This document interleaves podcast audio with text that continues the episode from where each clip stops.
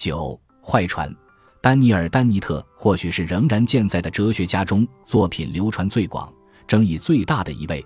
他对我的影响超乎寻常，因此他的名字在本书中频繁出现。在塔夫茨大学工作的丹尼特斗志旺盛，曾与进化生物学、宗教、心理学和哲学等多个领域的前沿思想家展开论战。值得一提的是，丹尼特留着浓密的胡须，简直像极了查尔斯·达尔文。我怀疑这是他为了致敬后者有意为之。丹尼特在著作《从细菌到巴赫：心智的进化》中提出，按照达尔文进化论的原则来看。技术人工物可以表现出某种形式的繁殖和变异。如果你能受得了套娃式的转述，我想引用丹尼特引用的罗杰斯和埃利希引用的一位笔名为阿兰、真名为埃米尔·奥古斯特·沙尔杰的法国哲学家有关布列塔尼渔船的论述：每艘船都是以另外一艘船为样板复制而成的。接下来，让我们以达尔文的方式进行推论。很显然。一艘粗制滥造的船，在一两次航行之后就会葬身海底，于是也就永远不会成为其他船的样板。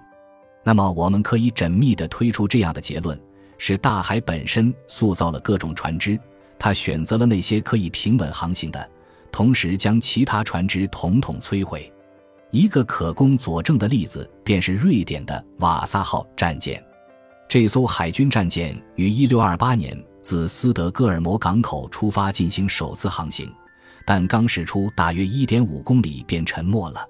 当时瑞典正与波兰交战，当时的瑞典国王古斯塔夫二世阿道夫下令造船的本意是要提升军力，不想两层甲板遍布重炮，尾楼镶嵌巨大奢华装饰物的瓦萨号压舱物不足，头重脚轻，以至于一阵清风拂过，它便侧倾过度。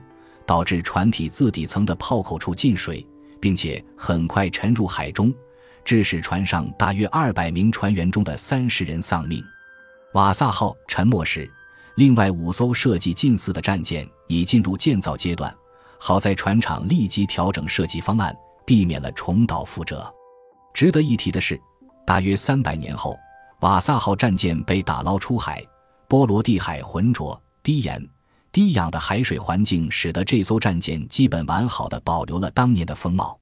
你可以在斯德哥尔摩的瓦萨沉船博物馆中一睹它的风采。舰船并非技术人工物中成王败寇的孤立。当今我们使用的所有智能手机都与苹果手机十分相似，也是同样的道理。接着上文阿兰的论述，我可以严谨的推论说，Apple Watch 在某种程度上是由我塑造的。呃。当然不是我自己，而是作为潜在的 Apple Watch 购买者这个市场集合的我们。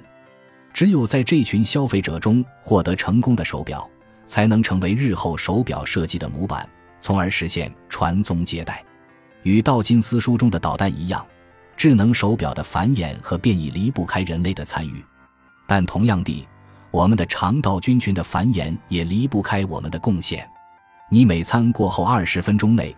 就有约十亿个细菌在你的肠道中诞生，很显然，它们生产的蛋白质让你感到满足。这时候你可能会说：“这可不一样啊，毕竟我们的肠道不会有意识地制造细菌。”但是，如果手表和导弹的生产是有意识的活动，那么这是否就意味着企业和政府拥有意识？当今世界，制造手表和导弹的不是具有先见的个人。而是寿命可能超过任何参与设计过程的个人的大规模组织。